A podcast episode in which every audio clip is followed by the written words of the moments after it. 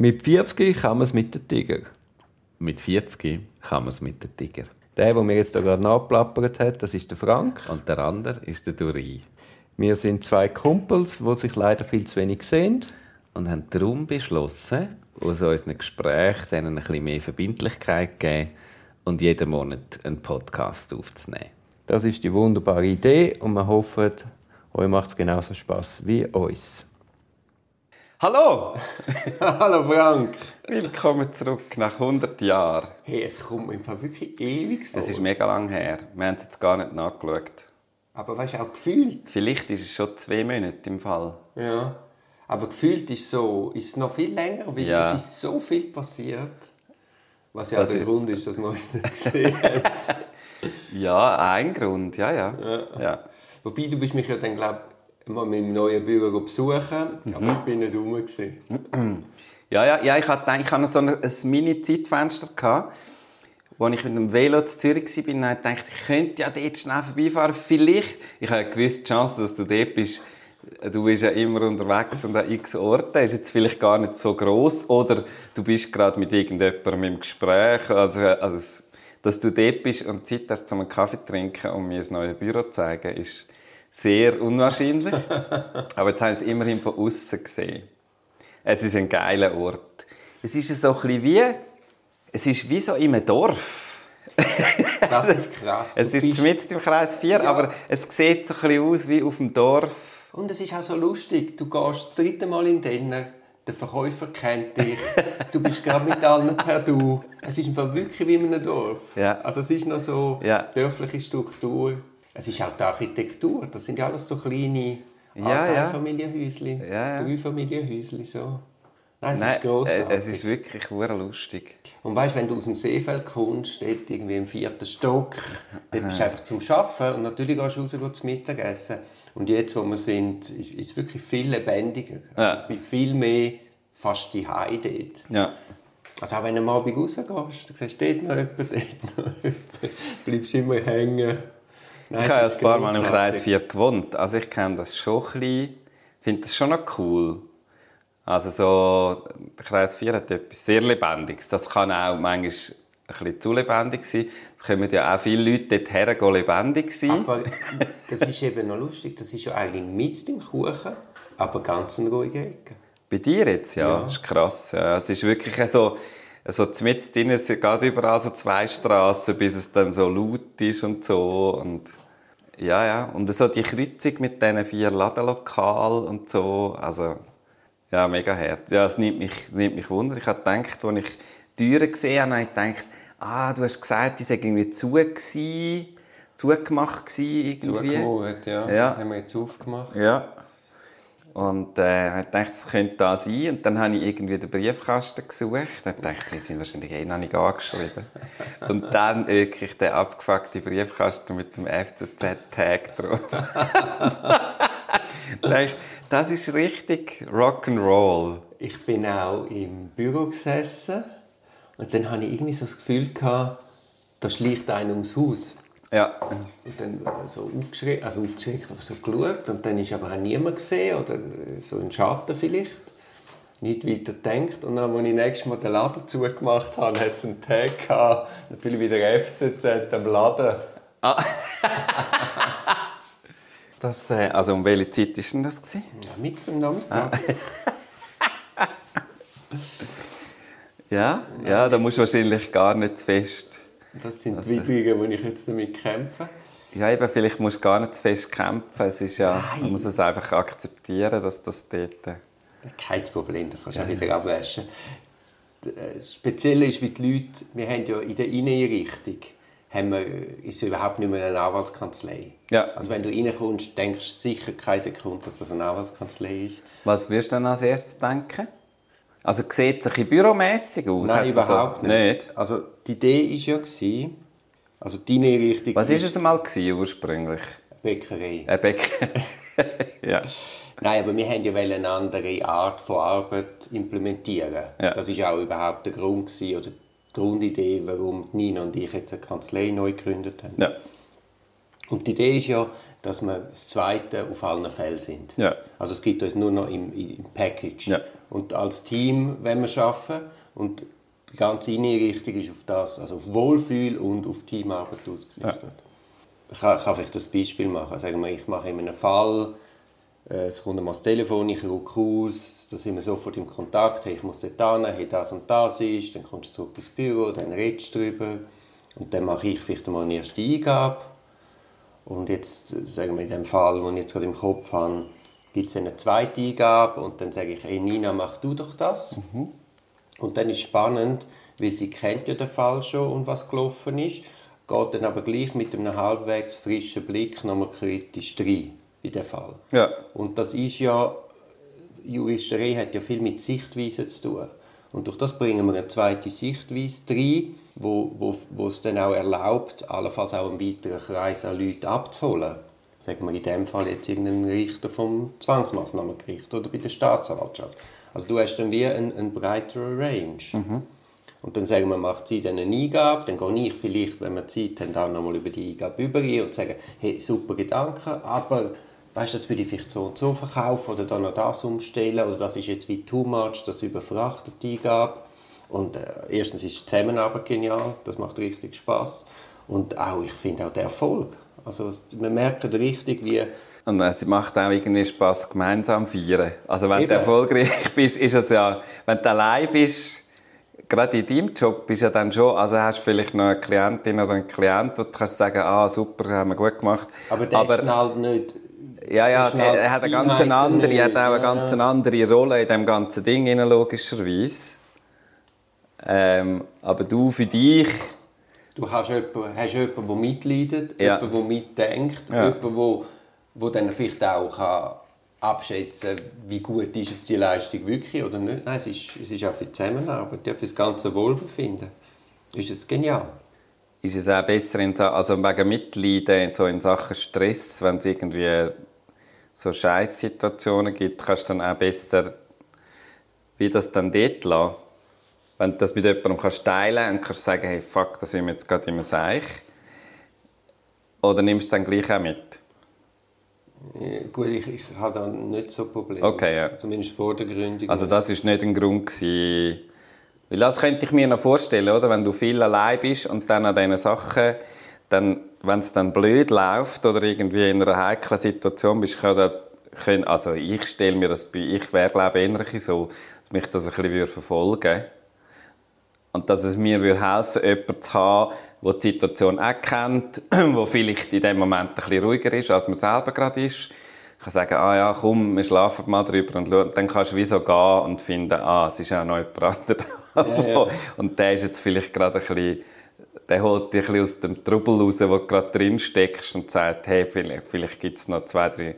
Also auch wieder also mit der Sichtweise ist ja oft das, dass jemand sagt, okay, ist gerade blöd, aber komm, wenn wir es noch aus der und der Sicht, dann finden wir schon noch etwas. So ein bisschen, wo einem ein bisschen Mut geben kann in dem Moment, dass man zumindest mal kurz runterfahren kann. Also jetzt, was du sagst, das, hat sicher, das spielt sicher auch eine Rolle.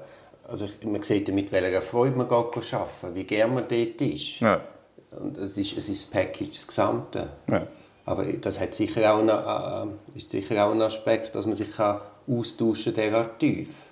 Und halt auch abgeholt wird, wie du sagst. Ja. Nein, auf jeden Fall, das ist genial. Aber, auf, aber zurückkommen zu der Inneneinrichtung. Es ist unerstaunlich, wie die Leute reagieren. Also du merkst ja dann schon, sie sagen, das sagt natürlich niemand, sind ein wahnsinnig Spinnender, aber du merkst an der Reaktion, wenn die Leute rein begleitest, Ja. sofort ist jemand echt begeistert Ja. oder merkst, oh, er Vor muss allem leer irritiert. er muss leer schlucken. Ja. Und da hast du unglaubliche Reaktionen. Wie sieht es denn aus, wenn ich jetzt dort reinkomme als äh, Besucher oder Klient oder Du musst einfach einmal ich muss einmal kommen? Nein, ich, mir- was wollte ich erzählen? Ja, ja, Also, nein, nein, ja, ja. Ich komme mal und ich erzähle dann, was mein erster Eindruck war. Also, ich bin ja, ich bin ja schon mal gekommen. Ja. es war einfach niemand da. Wir müssen einfach mal abmachen, wenn du dann noch Zeit hast. Ja, Ja, cool. Wenn du gerade vom Stress redest, ich meine, da mit Zügeln, neue Kanzlei gründen, eine alte Kanzlei auflösen, gleichzeitig das Büro managen. Also der Stress ist, ist, ist hoch gewesen. Und ich merke es jetzt aber mehr nachher, jetzt wo es ein bisschen in die Sommerferien gegangen ist und der Druck nachgelassen hat und die Kanzlei jetzt am Laufen ist. Aber weißt du, nur schon bis du mit der Swisscom hast, dass das Telefon läuft, nur schon, dass du eine Postumleitung hast. Ich meine, das ist in dem Land der Horror. Also das ist, das ist vor 15 Jahren noch nicht so. Die sind das ist jetzt, finde ich noch eine schöne Aussage, das ist in dem Land der Horror. Also, die sind in der Digitalisierung, haben sie also nicht verstanden. Sind ja, so, aber es gibt eine Postumleitung. Ja, die nicht also funktioniert. Nicht? Du kommst nie die Person an, die wirklich entscheiden kann, Erlaubnis hast, im System etwas zu ändern. Und durch das du kommunizierst du immer mit jemandem, der es weitergeben muss. Ja. Und das ist so fehleranfällig und das treibt dich in Wahnsinn, weil für dich selber hätte das ganz unmittelbar relativ gravierende Folgen. Ja, ja, eh. Du nicht mehr ja, ja. Und nein, nein. Sehr. Kundenzufriedenheit ist äh, an einem kleinen Ort. Soll ich auch noch eine Kundenzufriedenheitsgeschichte erzählen? Swisscom oder Post? Äh, nein, oder? ÖBB. Äh, österreichische Bahn. Okay. Ähm, wir sind ja mit dem Nachtzug in die Ferien gefahren. Ich habe gemeint, du auf Holland. Ja, eben. Mit der ÖBB? Mit der, ja. wir sind auf Holland mit der österreichischen Bahn. Nein, die macht einfach, die betreibt einfach die Nachtzugsachen. Was ja irgendwie immer noch komisch ist, weil es ist dann gleichzeitig ein Zug von der SBB und von der Deutschen Bahn und von der ÖB. Es ist so ein zusammengewürfelter Zug. Und sie hängen in jedem Land wieder neue Locken an. Und in Holland sind, sagen sie mega stolz, dass äh, die holländische Bahn den Zug betreibt. Du bist einfach irgendwie im Wagen. Es ist recht abenteuerlich. Und wir haben tatsächlich sowohl in der Hin- wie in der Rückfahrt ein bisschen Pech gehabt. Also, in der Hinfahrt ist es wirklich ein bisschen dumm gelaufen. ich bin, es ist, wir haben mega klug geplant und so. Ich bin schon in Basel gewesen, den ganzen Tag. Und es ist mega so, und hat das ganze Gepäck im, im äh, Schliessfach am Bahnhof in Basel. Und unser mega ausgeklügelte Plan hat wirklich einfach darauf abgezogen, dass alles funktioniert. Und Simona ist mit unserer Tochter die ja, noch nicht so spät ins Bett geht, irgendwie mega lange am HB herumgehangen. Der Zug ist am 10 Uhr, hätte fahren Die Idee war, okay, am 10 Uhr in den Zug rein, in den Liegewagen. Wir hatten so ein Liegewagenabteil. Das Kind kann herliegen, einpfusen. Dann ist, alles, ab dann ist alles in Ordnung. Ich steige dann in Basel ein. Ja, unsere Tochter ist also schon halb eingeschlafen am Berg. dann ist der Zug gekommen. Und dann hat der, das ist unser Liegewagen, ist nicht an dem Zug dran gewesen. Hat sich herausgestellt, äh, dass der eben in Basel ist, der, der Wagen. das heißt, sie müssen in einen normalen, in einen normalen Bahnwagen einsteigen. Und natürlich, etwa nach zweieinhalb Minuten in dem Zug hinein, es hat unser Kind Pause und fest.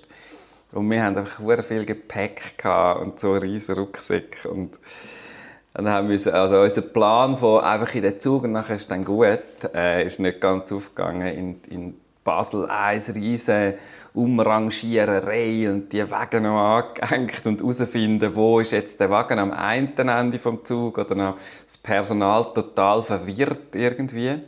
Dann haben wir den Wagen gefunden und mit so Post-its haben sie so die Abteilnummern angeklebt und dann ist, sind wir in den, in den Wagen rein und dann ist uns jemand entgegengekommen und gesagt, mit die Post jetzt gar nicht anschauen, es ist alles falsch.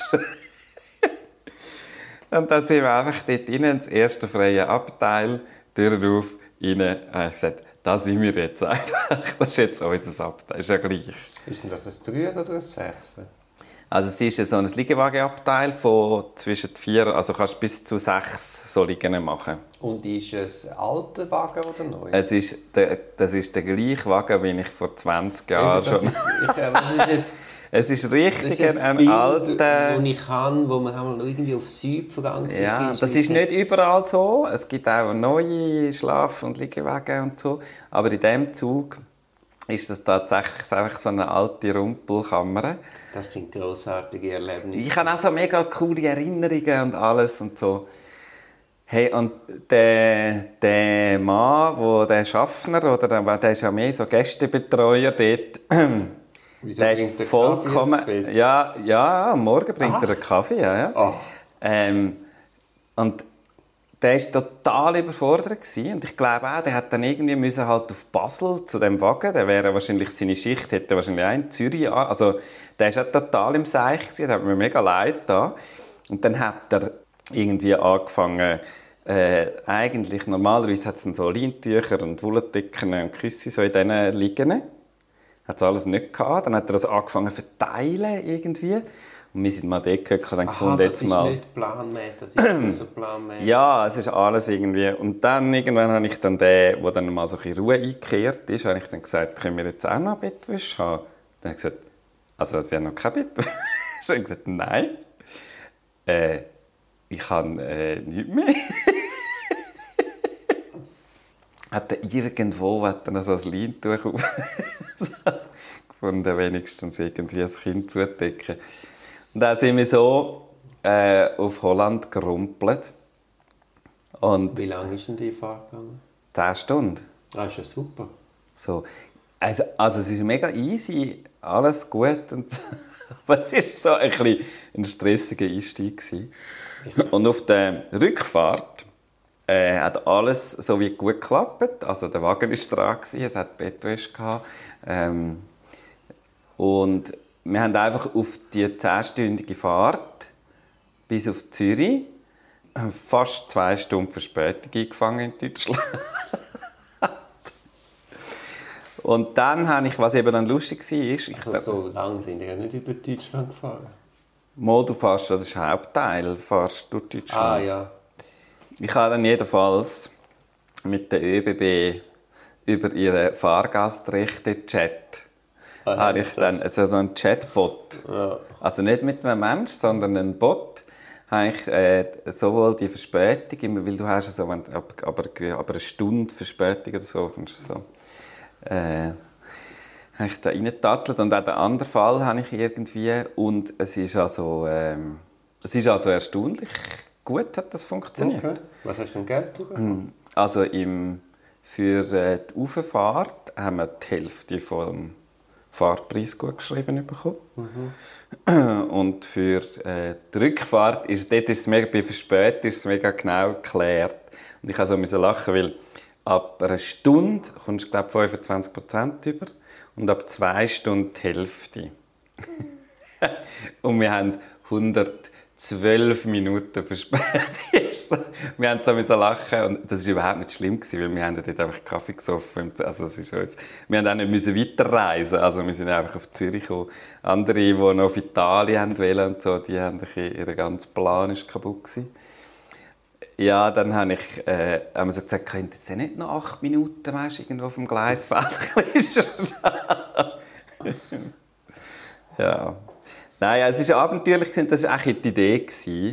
Und ich glaube, wir haben jetzt, ich glaube nicht, dass das immer so ist, aber ich glaube, ähm, ja, es, hat, es ist schon, ich glaube, die Auslastung ist hoch von diesen Zügen, wenn dann irgendwelches Rollmaterial ausfällt oder Baustellen sind in Deutschland, auf der Gleis hat so viele Baustellen irgendwie. Ja, aber weißt du nicht, früher, wenn du auf Südfrankreich bist, dann bist du doch auch wieder irgendwo im Frauenfeld bei 100 Grad, bist wieder mehrere Stunden gestanden, keiner hat eine Ahnung wieso. also vielleicht ist man da auch einfach viel anspruchsvoller geworden. Ja. Ja, und also aus der Schweiz bist du ja sowieso, wenn du hauptsächlich in der Schweiz ÖV fährst, bist du ja sowieso, das sind natürlich ganz eine andere Voraussetzungen, das ist schon klar, oder? Und, wir sind, und auch wenn du in Holland ÖV fährst, ist ja alles super, oder? Du steigst einfach ein und es fährt einfach pünktlich und von A nach B und so. Ich finde auch, weißt du, so die alten Züge, da, hat man sich ja noch viel mehr Mühe gegeben, dass man irgendwie so ein eine Wohlfühloase zu machen. Weißt mit diesen tiefen Sesseln, mit genügend Platz. Und heute ist das so durchrationalisiert. Ja. Und irgendwie, weißt du, so, nur schon die ganz nonverbale Kommunikation, wenn du in den Zug hineinkommst, ist ja ganz ein anderer heute als noch vor 20 Jahren. Ja, ja, es ist schon so, möglichst schnell von A nach B kommen, irgendwie. Ja, möglichst Und, äh, pra- praktisch, möglichst ja. viele Leute, ähm, alles klimatisiert. Weißt du noch, wie schön, früher hast du ein Fenster aufmachen Ja. Und das ist mir auch in meinem Büro wichtig gewesen. Weißt du, das Nonverbale, eben, das ist ein Wohlfühlort für uns. Ja. Und das, Und da hast du natürlich in so einem Altbau und so hast du natürlich einfach... Die, Aber darum sind wir dort an, weil ja, uns ja. das gefällt. Oder? Und das ist nicht, wir wollen gar nicht repräsentieren, sondern ja. Strahlt es. echt und authentisch und so ein bisschen... Es soll uns gut gehen Ja. und dann strahlst du auch entsprechend etwas ja. aus. Ja, das ist noch lustig. Ich habe mal mit einem Gastronom geredet im Zusammenhang äh, mit einer Neueröffnung vom Restaurant in einem Neubau.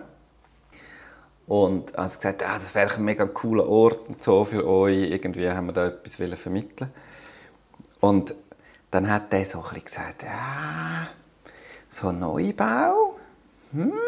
Und das ist noch lustig, weil das Restaurant lebt ja mega von dem, dass du dich wohlfühlst und so das Gefühl hast von, eben, es ist so ein bisschen Zuhause und Essen. Das sind ja alles so urige Sachen. Und der hat gesagt, das ist so viel schwieriger in einem Neubau, wo, weil bis das einmal, das ist, am Anfang ist alles neu, oder? Das muss so, wenn du so ein bisschen Grundverlebtheit hast, ist das viel einfacher zum Herstellen. Also lieber etwas kaputt, ein bisschen schön machen, als etwas mega Neues, bis das so, bis alles so, auch die Möbel und so, oder? Also, wie so ein Restauranttisch, wenn der Nigelnagel neu ist, ist das auch ein bisschen komisch. Also, der muss doch irgendwie, da müssen schon 100 Leute dran gegessen haben, also so vom Gefühl. Oder es macht es viel einfacher. Ich glaube, es sind mega viele Details. Und er hat so gesagt, es ist einfach am Anfang, auch draussen, aber es Außenflächen, hängt- weißt, ja, dann hast du noch nicht, keine ob das- Bäume und ja, so. Ja, das stimmt, aber es hängt natürlich auch ab, wie gut ist die Architektur. Mega. Also du kannst sicher etwas machen, aber er hat gesagt, es ist auf jeden Fall nicht per se einfach. Nein, nein. Also aber- das von null auf ein Restaurant zu machen, wo man sich wohlfühlt drin, ist nicht einfacher als an einen Ort zu gehen, wo, wo schon eine Geschichte hat und Aber irgendetwas. jetzt die Räume, die wir gemietet haben, ich meine, die, die sind relativ kaputt gewesen. Ja. Äh, äh, am Boden hat es einen äh, grauenhaften Laminat gehabt. Hm.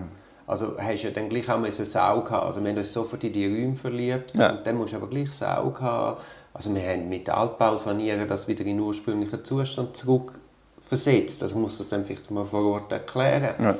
Aber das ist nicht, das ist nicht einfach sicher gewesen, dass dann unter dem grusigen Ja. Laminat ein wunderschöner Terrazzo ist. Ja. Weißt du, das hast du können hoffen, aber gewusst hast du es nicht wirklich. Ja, das ist natürlich immer, also bei so, bei so. Renovationen, ich weiss, da oben hat, sind, haben wir so mehrere Schichten Böden äh, ab, abdrehen. Also wenn du so ein Haus, eben ein altes Gebäude, irgendwie etwas, dann hast du mal oben, denkst du, gut, also den Spannteppich nehmen wir jetzt mal raus. Und dann kommt dir irgendetwas führen und nachher, also, also bei uns ist dann irgendeine so eine, so eine Pavatex-Platte gekommen. Da haben wir gedacht, hä, was ist denn da?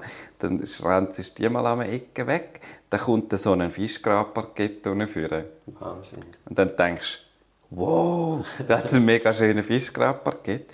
Nachher merkst du, dass die Pavatex-Platte vollflächig drauf verleimt ist und mit Tausenden von Nägeln abgeschossen ist, was du denkst, hm, also A, wie, wie soll ich das jemals wegbringen? Nein, B.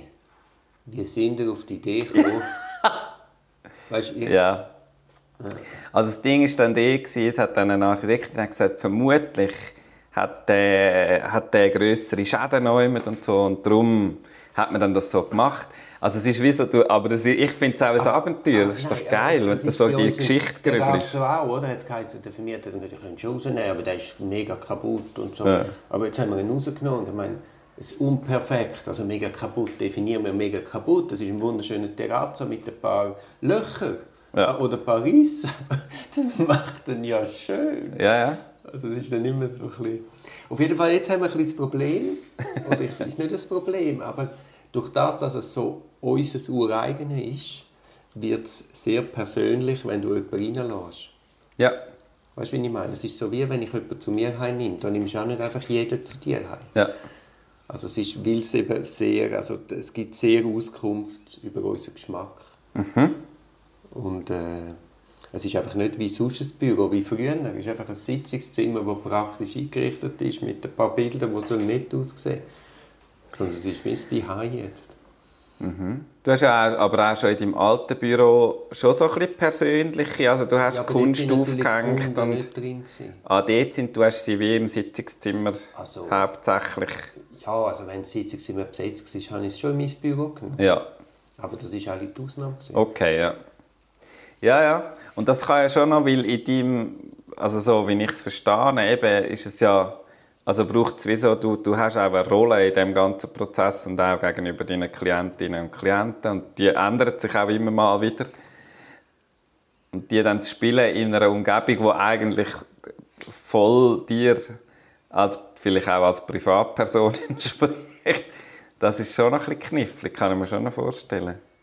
Also ich glaube, die Räume, wo du drin bist, das beeinflusst unsere innere und äußere Haltung, wie du sagst. Und man lässt halt, also es ist ja nicht, dass, dass, dass die das wirklich, dass ein Kunde oder jemand, der in die Räume kommt, das wirklich so reflektiert. Das ist ja dann mehr ich selber, oder? Dass, dass ich das Gefühl habe, ich zeige ein bisschen etwas mehr von mir, was ich bis jetzt so nicht gezeigt habe. Also ich mache das äh, viel mit dem Renato zusammen. Das ist ja genau unsere Idee eigentlich auch, dass was passiert, also Räume ist ein Faktor. Sozusagen, an welchem Ort passieren welche Sachen in Zusammenarbeit, oder? Also was passiert, wenn du ähm, und Räume, in- nicht nur Zimmer, sondern Räume, was passiert, wenn du mit Leuten rausgehst in die Natur, oder? Äh, also wenn du am Lagerfeuer hockst und irgendetwas Businessmäßiges diskutierst, ähm, passiert da etwas ganz anderes, als wenn du in einem Sitzungszimmer sitzt mit Spannteppich und einem Glastisch und einem Beamer vorne dran. Und wieso die, die Sachen und, und so das, was wir jetzt mit der VBZ gemacht haben, in der, in der Werkstatt, also haben so einen, einen zweitägigen Workshop gemacht in der Zentralwerkstatt von der VBZ ähm, und haben einen Teil von einer Halle einfach zur Verfügung gehabt. Und auf der einen Seite, also das ist so eine Metallbauwerkstatt, wo sie sonst so Weichen zusammenschweissen, also wo so grosse Teile mit so einem 10-Tonnen-Kran und so.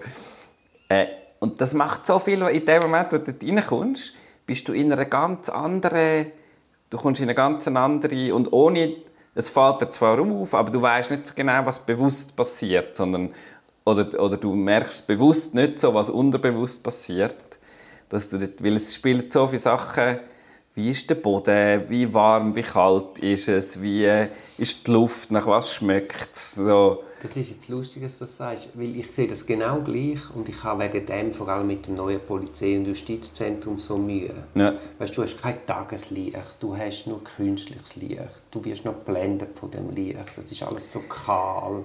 Das ist ja schon noch spannend. Ich meine, das sind ja Architekten, die das planen. Die müssen ja, also, und die Nutzung ist vollkommen klar. Also es ist wie so, man muss ja fast das Gefühl haben, das ist bewusst gemacht worden. Aus irgendeinem Grund. Ja, die Arbeitsräume von diesen Leuten, also die Büros an sich, haben natürlich schon Tageslicht. Das Ja. sind einfach die Einvernahmeräume. Ja, aber das, du weißt ja, dass, also Einvernahmen finden ja dort jeden Tag Ja, aber da, statt. aber da, ich glaube, es ist wahrscheinlich nicht böse im Sinn, wir, wir kapseln dann ab, wir tun quasi Nein, aber du, die, haben, die Leute, die die Räume geplant haben, haben gewusst, für welchen Zweck der aber ist. du siehst Priorität. Da denken ja, ja, die Einvernahmen, ja, ja, die Beschuldigten. Also man hat's, Wohlfühlen ist nicht ein menschlicher Aspekt in die Räume bringen. Oder nein, ein menschlicher Aspekt ist das falsche Wort. Ein, ein Aussenbezug in die Räume einbringen, das hat man nicht wollen. Du tust ja Gefangene per se, du tust sie in Kastenwegen transportieren, die es nicht raussehen. Du stellst sie in irgendwelche zwei auf zwei Meter Abstandszellen ohne Licht äh, und und und, oder? Also wenn du dort reinkommst, siehst du unter Umständen nie Tageslicht. Also du kommst rein, Mo, du siehst Tageslicht, wenn du wahrscheinlich vom Kastenwagen ausgeladen wirst. Ausser das passiert auch schon wieder in der Tiefgarage. Ja. Also es ist eigentlich krass, wie man mit so Leuten umgeht. Also, Ja, ja.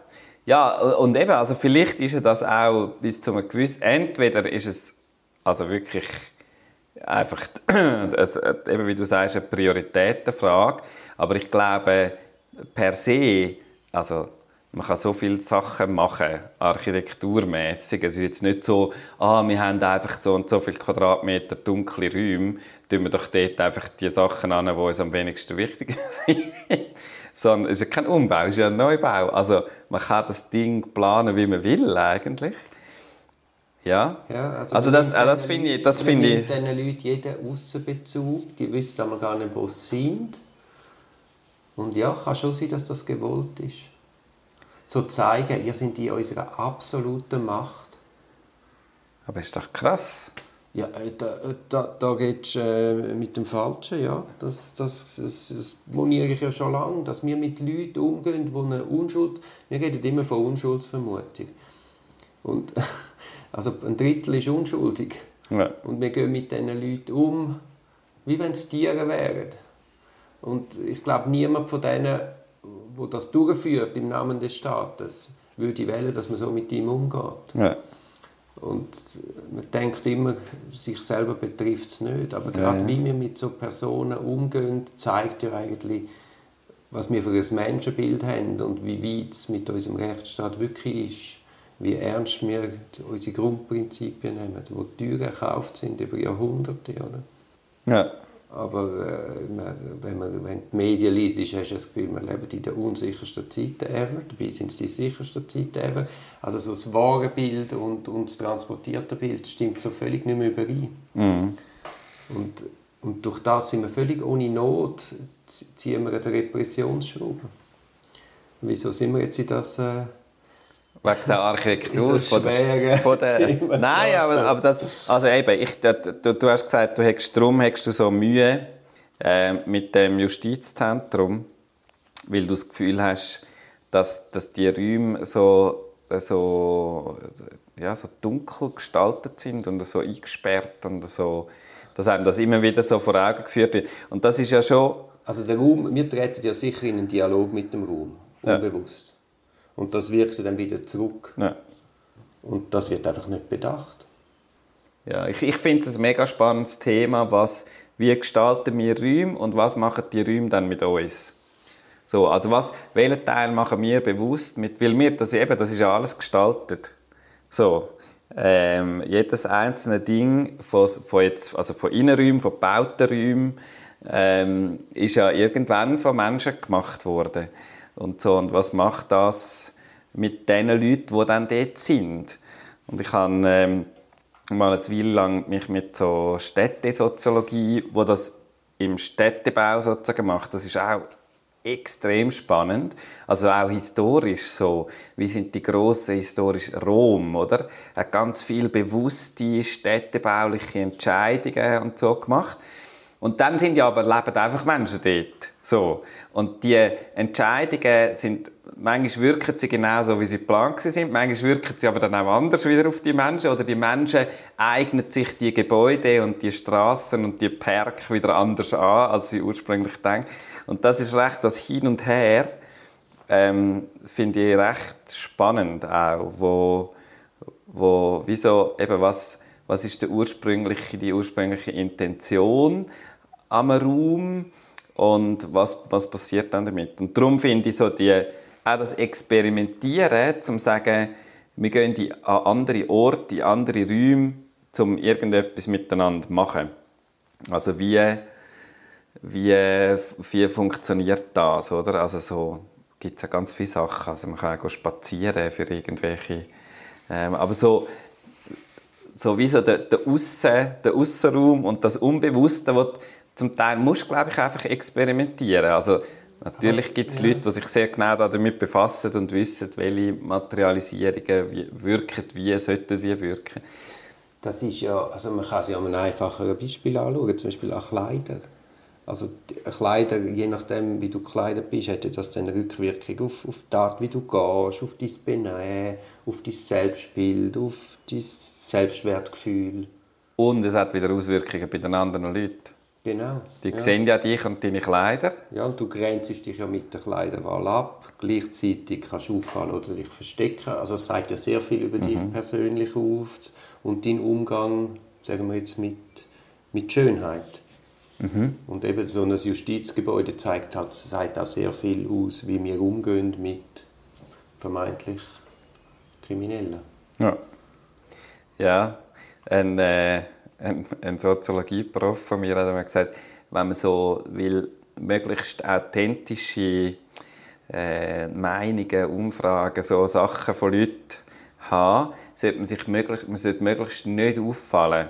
Also sozusagen, wenn du äh, auf eine Baustelle gehst, müsstest du vielleicht Arbeitshosen anlegen mhm. und einen Helm und so. Und ganz wichtig das, du kannst dann schon sagen, ich bin Soziologe, aber du solltest äußerlich möglichst eigentlich aussehen wie alle, oder? Und wenn du in eine Bank gehst, leist vielleicht ein Hemd und eine Krawatte. ja, und ganz wichtig ist, dass du keine Erwartungshaltungen transportierst. Was ja. ja auch wieder nonverbal kann passieren Oder ja, allein ja. durch die Ungeduld oder allein durch die Fragen. Das ist eben so etwas, wo ich bei den, bei den Strafverfolgern äh, immer wieder den Finger drauf hebe. Weißt, wir haben ja Teilnahmerecht und die werden ein bisschen ausgehöhlt. Also ein bisschen, die werden ausgehöhlt. Und die Leute verstehen nicht, dass das ein großes Kontrollrecht ist. Und nur schon die Anwesenheit hat einen Einfluss natürlich, sonst würden sie uns ja nicht ausschliessen. Die wollen uns nicht dort, weil sie ja. eben Einfluss hat. Und das ist eben auch eine die Erwartungshaltung, die eben der Befragende einem Fragenden gegenüber transportiert. Du brauchst einfach ein Kontrollorgan, das dem das vielleicht auch spiegeln kann. Ja. Oder? Also die Frage ist jetzt suggestiv. Oder das Nicken ist schon zu viel. Einfach so Sachen. Und du hast ja als Strafverfolger eine Hypothese. Du gibst auch nonverbal Zeichen, wenn du das gar nicht willst. Oder? Und dann ganz viele Leute, wenn es der Polizei recht macht, oder ganz viele Leute können einem Druck nicht widerstehen und wenn aus der Situation raus. Und gehen darum, erzählen darum, was du hören willst. Und das ist so etwas, wie wenn er gesehen wird, dann sagt das Bundesgericht, ja, Teilnahmerecht, das lange dann, wenn in der 17. Einvernahme dann der Anwalt und der Beschuldigte auch mal dürfen dabei sein und dann Zeugen zuhören. Ja, nein, dann hat er sich festgelegt, dann kann ja. es einfach bleiben lassen. Aber sie verstehen nicht die wahre Problematik hinter dieser Sache. Oder? Und man geht immer so davon aus, das Bild vom Gesetz ist, ja, der Staatsanwalt tut den Beilhaschenden und den Entlastenden äh, Beweismittel mit der gleichen Sorgfalt nachforschen aber das passiert natürlich nicht, weil du hast ja eine Hypothese und Volksstellen und du blendest dann teilweise auch Sachen aus, die halt der Hypothese sogar klar widersprechen. Ja. Also da gibt es klare Untersuchungen und man hat aber so ein, so ein Bild, wo, wo die gar nicht gerecht werden können. Das würde ich jetzt auch nicht, also nicht unbedingt von einer Staatsanwaltschaft, also per se ist ja also vom Gericht würde ich das erwarten, dass sie möglichst die Aspekte alle gleich werten aber von einer Staatsanwaltschaft nicht vollstellen. Also, das finde ich jetzt super, dass du das sagst, aber unser Gesetz erwartet das. Ah, okay. Ah, das war mir nicht bewusst. Gewesen. Ja, nein, es, ist, es, ist auch nicht, es ist auch nicht machbar, der Spagat. Ja, ja, eben, ja, ja. Aber Nein, weil wenn du, wenn du eine Hypothese hast von, von einer Straftat, oder? Also eben, nur schon unterbewusst, selbst ja, wenn du das probierst, aber unterbewusst passiert ja etwas und du hast ja nachher vor Gericht eigentlich, hat ja, wenn ich das richtig verstehe, du musst mich korrigieren, hat die Staatsanwaltschaft eigentlich die Aufgabe, die Straftat irgendwie mit, möglichst plausibel ja, nachzuweisen. Mit Anklageerhebung hast du dann ein Zwei-Parteien-System. Ja. Also der Staatsanwalt kann jahrelang untersuchen, ja. als neutrale Person in der ah, Mitte. Und nach so ist das Bild. So ist das Bild. ja. Und dann kommt es zur Anklage und dann geht es in ein Zwei-Parteien-System. Ah, ah, okay, ja, das, ja, das finde ich interessant. Das habe ich nicht gewusst. Dass das, also ja, macht schon Sinn auf eine Art, aber... Nein, es macht nicht Sinn. Es ist nicht ehrlich. Ja, ja. Aber es, es, es legitimiert, dass man der Staatsanwaltschaft eine umfassende Macht gibt. Ja. Im Sinne von, sie können alles auf alle Seiten und alles auch abweisen, was von der Verteidigung kommt. Und, und im Sinne von, ja, sie sind ja objektiv. Ja. Aber ja, Psychologie, es ist eine psychologische Frage und die wirkt einfach anders. Ja, spannend, ja? Nein. Naiv. Geschichtsvergessen und naiv. Ah. Aber man findet das alle lustig, solange es nicht selber betrifft. Ja, ja. Du Frank, ich finde es nicht lustig, wenn wir wie lustig oder nicht lustig sind. Jetzt sind wir wieder in so schweren Themen. Ja, das ist eben... Es ist eben, also, wenn man noch etwas Lustiges, hast du noch etwas Lustiges? Nein, ich habe nichts Lustiges, aber ich habe, eine, ich habe eine Idee für eine Challenge, weil wir ja. haben ja früher immer Challenge gemacht, weißt du? Ja, ja, ja, du, das ist aber schon lange her. Das ist mehrere Jahre her und ja. ich finde, es ist in der Zeit, dass wir wieder eine Challenge haben. Also, Gut. ich habe jetzt gerade Ferien gehabt, jetzt kann man mich auch wieder Challenge. Was haltest du davon, wenn wir ein Fasten machen von negativen Gedanken? Wie, wie soll das gehen? Also man muss, äh, man darf sich quasi, man muss sich wie den negativen oder miesen Stimmungen bewusst werden. Ja. Und darf dann denen nicht nachgeben. Also dass man wie, sagen wir, sagen wir 40 Tage, das braucht es ja, wo man Ja, wüsste, Fasten, ja. wegen dem Habit, Ja. um Gewohnheiten ändern. Aber dass wir wie sagen, wir machen 40 Tage und in diesen 40 Tagen wir erforschen, was tut uns gut für die Stimmung, was nicht. Zum Beispiel bei Alkohol oder bei Menschen. Es gibt ja Menschen, die haben Energie entziehen, oder kann man die meiden, soll man die nicht meiden, anderen Umgang suchen. Dass wir einfach uns den negativen Gedanken, die haben ja dann auch so etwas äh, Wellenartiges. Oder? Dass sie sich so weitertreiben gegenseitig. Also, dass wir die uns wie bewusst machen und versuchen zu brechen. Und wir zählen quasi jeden Tag die vielen Sachen, wo es uns eben dann nicht gelingt, wo man dann zum Beispiel eben gestresst reagiert oder sogar rumschreit oder äh, Schuldgefühl hat oder weiß auch nicht, Ärger äußert. Und dass wir uns wie diese Situationen bewusst machen und die vielleicht wie zählen und uns dann noch wie schauen, was ist jetzt genau passiert. Aha, ich, han, äh, ich eifersüchtig. darum habe ich so und so reagiert. Weißt, oft hat es ja eine Reaktion, wenn ich auf dich reagiere, hat das ja gar nichts mit dir zu tun unter Umständen, sondern allein mit meiner Sicht auf dein Verhalten. Ja. Und dass man das wirklich konsequent versucht, 40 Tage lang schauen, dass man so negative Gedanken einfach minimiert. Wie machen wir das konkret? Der Weg ist das Ziel. Das müssen wir herausfinden. Der Weg ist das Ziel. Ja, das müssen wir herausfinden. Also jeder für sich. Weißt, Ja, ja, ja. ja. dann auch sagen, dass wir uns regelmäßig treffen und wir uns, vielleicht können wir auch wieder so ein Tagebuch führen, wo wir je, jeweils Ja. gegenseitig einschauen können. Ja. Dann kann, kannst du lesen, er hat sich heute viermal, viermal hat er negative Gefühle Ah, du willst es nachgegeben. zählen, hä? du willst es zählen, so richtig. Das finde ich, ich kann das nicht zählen. Ja, aber- Nein, ich finde also ich finde es eine mega coole Idee. Es ist auch etwas, was mich auch beschäftigt. Ähm, weil ich habe das natürlich an verschiedenen Orten auch, logischerweise, in meinem Leben. Also weißt du, wir probieren es. Ja, Also, dass man wie beobachtet, was tut unserer Stimmung gut. Ich habe mir gedacht, ich muss das vielleicht auch gross in die Tagesplanung, Ja. in die Tagesplanung schon berücksichtigen. Was tut mir gut? Was habe ich Freude? Ah, morgen Morgen fange ich Das- an mit einem Kaffee, das wäre... mit der Ja. Nina, irgend auf, auf der Becky. Ich weiß doch nicht, weißt? Und der, Das ist vielleicht noch wichtig, wenn du das so sagst. Also, dass es nicht nur darum geht, zu beobachten, wo, wo ist der Mist begraben, sondern vor allem auch zu beobachten, wo... Also wo ist er begraben? Wie kann ich ihm entgegnen? Und was sind die tieferen Ursachen? Und gleichzeitig aber eben auch den, den positiven Aspekt dem Bewusstsein zu geben. Also zu sagen, was sind so Sachen, die mir Freude machen, was mir gut geht. Was kann ich bewusst machen. Ja, also ich meine, wenn ich gestresst bin oder ärgerlich oder eifersüchtig, dann gibt es ja auch immer Möglichkeiten, das irgendwie aufzufangen. Also wenn ich merke, ich bin gestresst, ja, dann muss ich wahrscheinlich die Tagesplanung einfach anders planen. Und bei Ärger auch. Also, oder ja, aber Ja. also lass uns doch, also mein Vorschlag ist, das einfach mal anzugehen, ein bisschen reflektiert, zu erkennen und dann wird ja das eine das andere ergeben. Ja.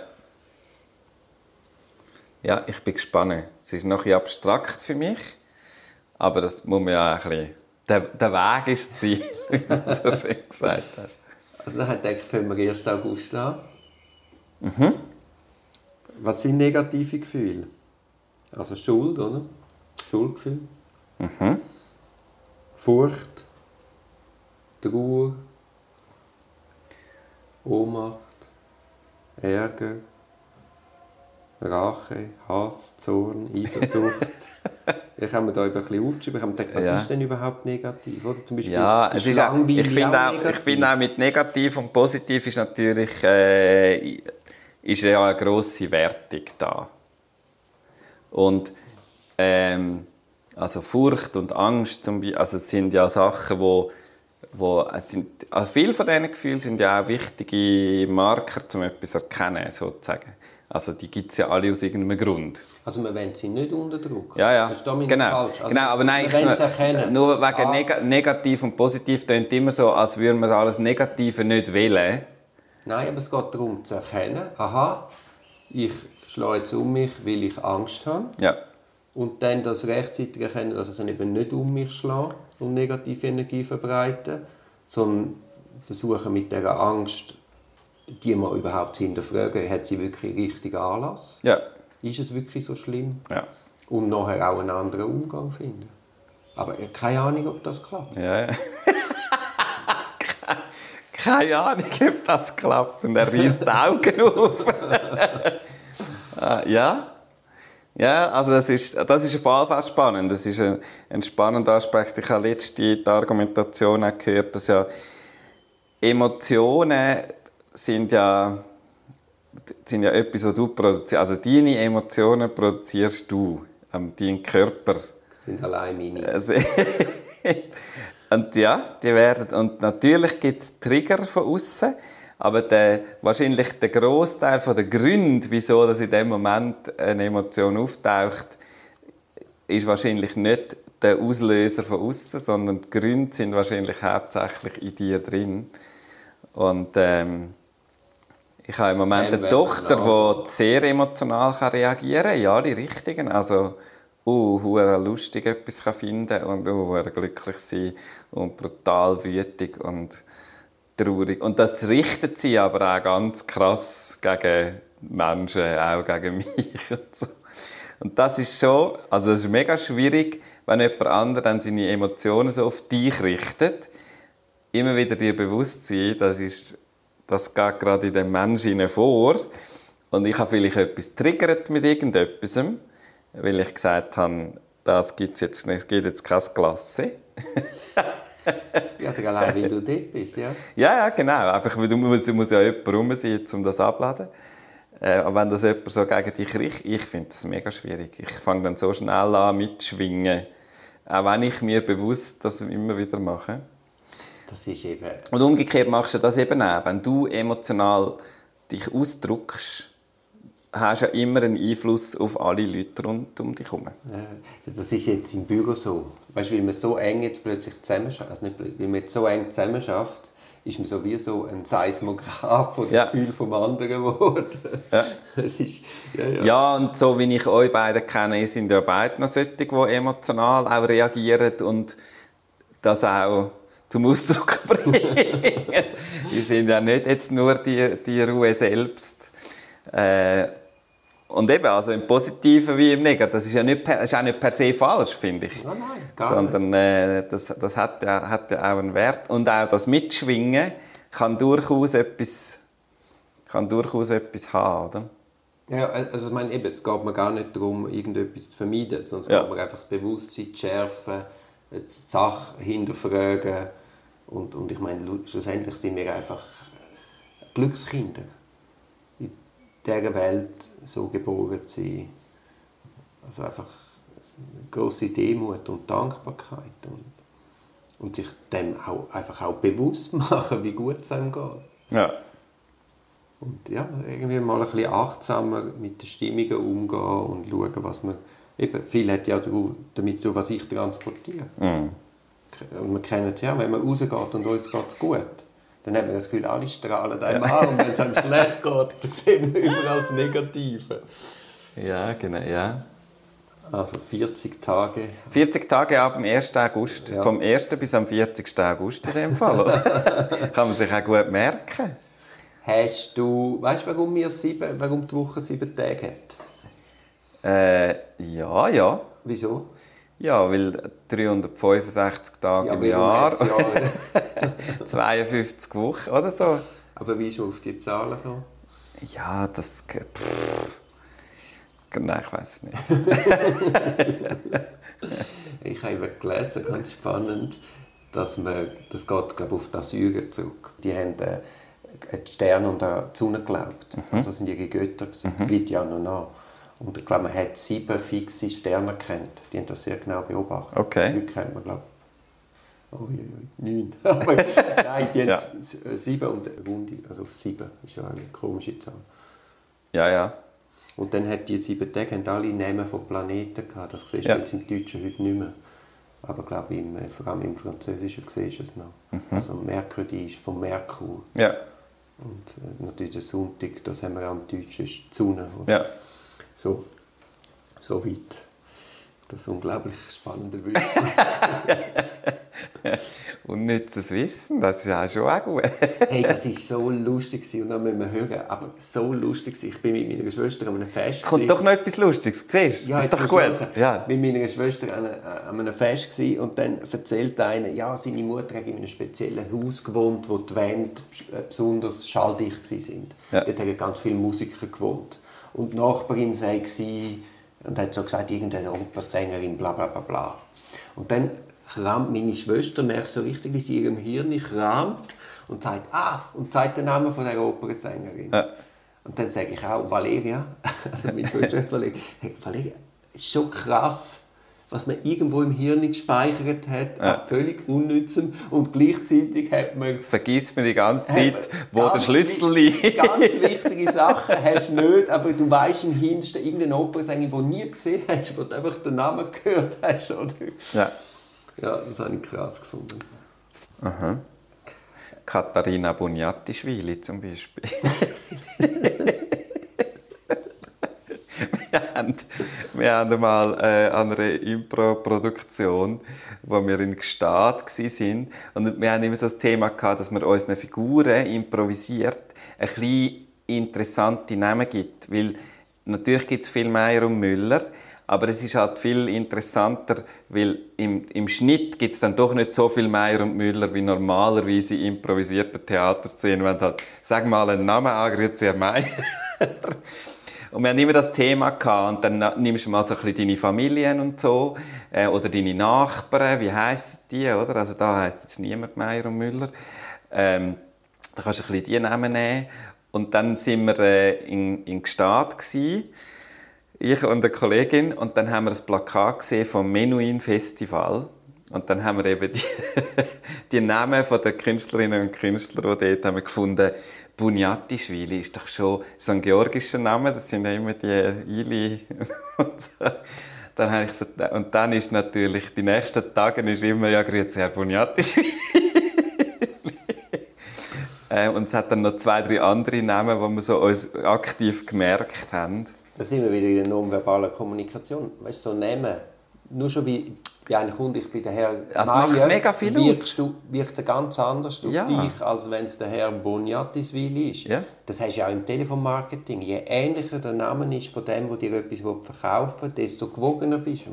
Ah, wirklich? Ja, finde ich ganz krass. Also im besten Fall, wenn dir einer anruft, sagt er, da ist der Herr Renold. Ja. Ja, das ist der, äh, Similarity Bias. Ja. Sagt man dem glaube ich auch. Also das betrifft nicht nur den Namen, sondern ganz viele andere Sachen auch. Also wenn ich an einem Mann, an einem weißen Mann im ungefähr gleichen Alter, wo ähnlich angelegt ist wie ich, wo einen, einen Namen hat, wo auch ich könnte haben, ähm, dass man der, der Person viel mehr zutraut als jemand, der zehn Jahre jünger ist, eine andere Haut, Hautfarbe hat, ähm, eben einen Namen, wo, wo man vielleicht zuerst nicht recht weiß, wie man den aufschreiben würde. Äh, das ist so krass, oder? Wo, wo du Sachen sagst, hey, das ist vielleicht jemand, wo, wo für mich äh, irgendeine Untersuchung macht oder wo für mich irgendwie wo für irgendetwas und, und du überlegst überhaupt nicht, kann er das? oder hast du, du weißt es ja nicht, aber du, du überprüfst und hast wie so, wenn du das musst einschätzen machst du so viel aufgrund von diesen Sachen. Und das ist ganz krass auch in der Justiz beobachtbar, in der Arbeit von der Polizei, im Verhältnis zu den Beschuldigten. Das spielt ganz eine große Rolle, ob es der Herr Meier ist oder der Herr Bonatschwili, oder wie heißt Ja, ja. Buniatischwili. Bonatischwili. Buniatischwili. Den Es ist eben so ein schöner Name. Also auch zum Sagen finde ich es schön. Ja, es gibt, ähm, nur um das noch ganz, es gibt ja an verschiedenen Orten, versucht man das auch bewusst ein bisschen auszumerzen durch so Anonymisierungsgeschichten. Also der einfachste Ding ist sozusagen äh, das Foto weglassen bei Bewerbungsunterlagen oder auch Namen, Namen, Geschlechter, Foto, so Sachen mal weglassen bei bei, Prüfungen. bei, ja. eher bei Prüfungen und bei, bei so Bewerbungssachen oder so. Und was ich äh, ein lustiges Detail finde, das ich von einem Freund von mir, der Orchestermusiker ist, kenne, ähm, bei Orchester, wo neue Stellen besetzen, irgendwie äh, äh, jemand, der Violine spielt, gibt es oft eine erste Runde, weil die kennen sich ja eh, also auf dem Niveau, auf einem gewissen Niveau weiß man ja, wer gerade so ein bisschen, oder? Könnte da sein. Ähm, und dann ist auch so ein bisschen Frauen und Männer und wie sehen die aus und so. Ähm, gibt es eine erste Runde, wo die Leute vorspielen, vor einem Orchester, hinter einem so einem Paravent. also die kommen live, aber es weiß niemand, wer ist dahinter. Du hörst nur, wie spielt die Person die Musik. Mhm. Und dann wird sozusagen aufgrund von dem wird diskutiert und entschieden, äh, wer nehmen wir in die nächste Runde und so. Das finde ich schon auch noch cool, wenn du sagst, eigentlich stellen wir ja die Person an zum Musikspielen und ob jetzt das ein langer Mann ist oder eine dicke Frau oder äh, äh, Aber stimmt das? Ist bei Musik die Ausstrahlung, hat das nicht eine Bedeutung? Äh, mal eh. Du kannst es ein bisschen auseinander dividieren. Sie machen ja nicht nur das. Sie entscheiden ja nicht nur auf, aufgrund von dem. Aber ich finde, also es ist einfach eine Massnahme, um ein bisschen weil eben, es kann natürlich sein, dass jemand kommt, wo du weißt, ah, der hat vorher in dem und dem Orchester gespielt. Mhm. Äh, und ah, ich kenne den, ich habe mit dem auch schon Sachen. Also wieso, es passieren ja dann noch ganz viele andere, oh, der ist so alt oder ah, der ist so jung. Oder, also so, eben, all diese Sachen hast du dann in einer ersten Runde mal weg. Ja, ja, nein, weißt, ich denke jetzt so im Bewerbungsprozess, will ich der fachlich Best oder ich, glaube mindestens so wichtig, wenn nicht noch wichtiger ist, ist das menschliche Zusammenspiel. Genau. Und das, also gebe ich dir absolut recht, der, der Bias, den du ja versuchst wegzunehmen, ist ja, sind ja eigentlich die anderen Sachen. Also wie ich, wie ich mit jemandem zusammenspiele, hat ja nichts mit seinem Namen per se zu tun.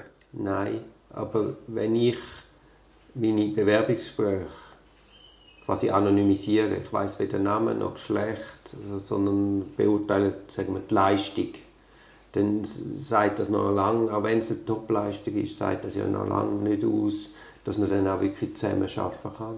Ja, ja, also es ist mega schwierig, um das zu trennen. Das ist ja das, ist ja das Blöde daran. Also wenn du den, den Bias, was alles, oder die verschiedenen, es sind ja x Sachen, die da reinkommen. Ja, ich, ich, glaube einfach, es ist nicht besonders schlau, das so zu machen. Nein, nein, das, das ist ich, glaube nicht, ich glaube nicht, dass es um das geht.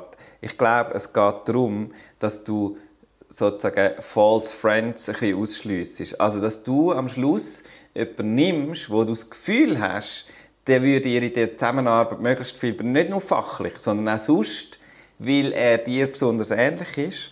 Und, aber es ist ja, Ähnlichkeit bedeutet ja nicht, dass du dann besonders gut zusammenschaffst, per se.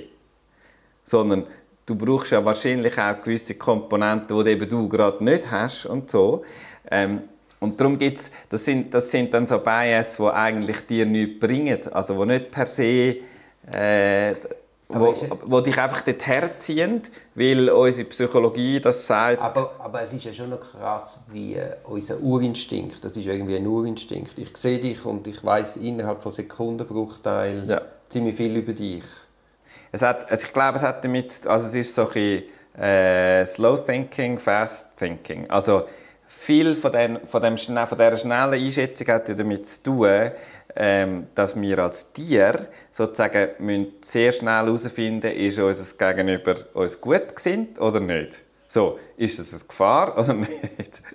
Und das heißt, in dem schnellen Ding tun wir auch aber ganz viel sicherheitshalber mal als Gefahr, oder? Lieber schnell zwei Schritte zurück machen. Und es führt dazu her, dass wir sehr fest einschränken, was ist, was ist gut, sozusagen.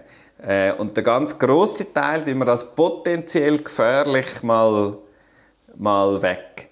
Und was du aber nachher hast, du willst ja nachher vielleicht jahrelang mit dieser Person zusammenarbeiten.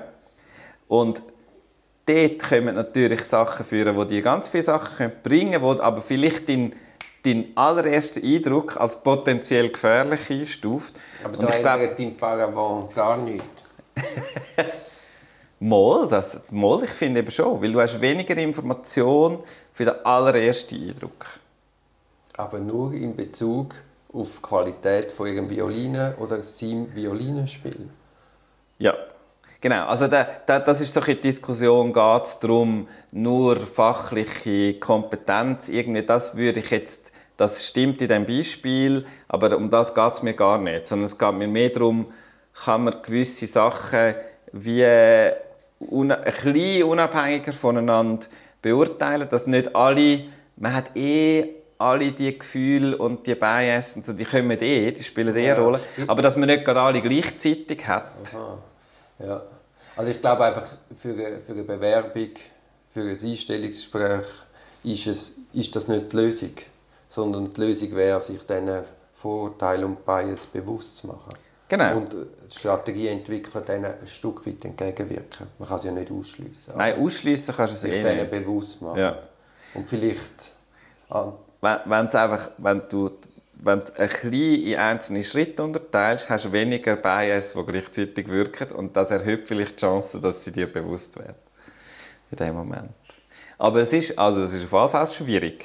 Und gerade wenn du sagst, okay, bei Bewerbungen, sagen wir, ohne Foto und ohne Namen, ein Bewerbungsdossier, das reinflattert, da hast du ja auch keine Gewissheit, dass das der, Be der Bewerbungsbrief, hat das wirklich die Person geschrieben, die sich bewirbt, hat sie irgendwo abgeschrieben oder, oder also da hat, also Nein, nein, eben, also es ist, es ist gar nicht einfach. Es ist auch nicht einfach, ähm, also es kommt auch mega darauf an, wie, wie funktioniert die Zusammenarbeit. Also ähm, was, was immer noch ein interessanter Aspekt ist, wenn, du, wenn die Person mit mehreren Leuten, also wenn sich jemand bei euch bewirbt, wenn nicht einfach du oder nicht einfach nur Nina das Vorstellungsgespräch macht, sondern es gibt eine Situation mit der Nina und eine Situation mit dir.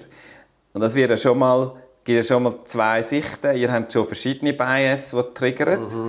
Äh, und dann sagst du vielleicht, ja, also nein, der und so und so. Und sie sagt, hm, den habe ich jetzt ganz anders erlebt. Und dann merkst du so, ah, okay, vielleicht ist der Großteil von dem in deinem Kopf passiert. Genau, das finde ich sehr wichtig. Und es ist ja auch so, dass, dass wir zusammen, also Nina und ich, oder wir zwei zusammen, sind ja auch immer jemand anders als, als allein. Ja. Oder in anderen Konstellationen. Ich meine, dem muss man sich ja auch bewusst sein. Ja. Also ich bin ein anderer mit dir, als ich mit der Nina bin. Ja. Und das finde ich, ist, also das ist, finde ich, macht schon mega viel, wenn du's, wenn nicht nur eine Person sozusagen sich, also wenn du allein mit jemandem ein Gespräch führst, das wirklich wahrzunehmen, das ist, äh, finde ich mega, das ist eine Möglichkeit, oder, dass man wie kann die verschiedenen Bias ein bisschen, Andererseits, habe ich, ja, ja, andererseits finde ich es auch noch wichtig, aber das hast du natürlich auch. Also im Idealfall macht jeder einzeln, aber dann auch noch zusammen, weil dann hast du natürlich auch die Beobachterrolle. ja, Also sagen wir, wir stellen jemanden an und du machst vor allem die Befragung, dann kann ich ja sehr gut beobachten, was jetzt genau, wie auch nonverbal abläuft. ja. Ja, Ja. nein, da sehe ich, da hätten wir noch Luft nach oben. Wobei wir haben das notgedrungen einmal ein bisschen so gemacht. Weißt, sagen wir, wir haben ein Bewerbungsgespräch gehabt und ich bin noch in einer Einvernahme gehängt oder Nina. Und dann hat halt einmal der eine allein angefangen und dann ist der andere dazugekommen. Und durch das haben wir eigentlich genau das gehabt. ja. Ein bisschen unterbewusst ist und das von selbst passiert. Und es ist schon erstaunlich, wie dann so die Einschätzungen divergieren ja. von der gleichen Situation. Aber das ist ja so mein Lieblingsbeispiel. Also wenn wir jetzt morgen eine Einvernahme haben zu dieser Situation jetzt hier am Tisch, du würdest eine ganz andere Situation schildern als ich, weil einfach das subjektive Wahrnehmen ganz eine andere ist. Und dann kommt noch die Sprachkompetenz dazu, Sache, wie es der andere versteht, was es abtippt, was der intellektuell in der Lage ist zu verarbeiten. Also das sind sehr viele Unsicherheitsfaktoren. Die Tagesform spielt eine wichtige Rolle. Und im Justizding tust du noch hinten raus das gesprochene Wort, was im Moment sehr relativ ist, so etwas Flüchtiges, tust hinten raus, raus dann so absolut behandeln. Ja. Das finde ich immer noch so lustig. Es ist so, so eigentlich ist total unserer Alltagserfahrung entgegen. Wir schwätzen einfach ein bisschen, Ja. ein bisschen aus Laune und aus oder? Und hinten raus wird es dann aber so genommen, ja, da hat er das gesagt und da, da. Das wird dann so, so exakt abgewogen. ja. Aber es wird einfach einem Menschsein nicht gerecht und äh, unserem Umgang mit Sprache nicht gerecht. Und wenn dann noch Dolmetscher dazwischen schaltet, wird es komplett absurd. Und am Schluss hast du Ergebnisse, die mit der, mit der Realität, wenn es dann so etwas gibt, gar nichts zu tun haben. Ja. So, mein, mein Justizpessimismus ist an einem neuen Höhepunkt. Ich habe irgendwo ein schönes Zitat dazu gelesen, ich weiß es nicht mehr ganz genau, im Groben hat es geheißen, menschliche Kommunikation funktioniert nie. Außer zufällig. das finde ich noch eine schöne. Das ist, glaube ich, ein bisschen so. Ich würde sagen, das ist vom Watzlawick. Vielleicht. also, wir haben eine Challenge. Aber am 1. August. 1. August. Das ist ein Podcast aus der Reihe Auf dem Weg als Anwältin. Ich hoffe, der Podcast hat dir gefallen. Für mehr Podcasts schau doch auf meiner Homepage www.duribonin zusammengeschrieben.ch. Viel Spaß beim Entdecken von weiteren Podcasts.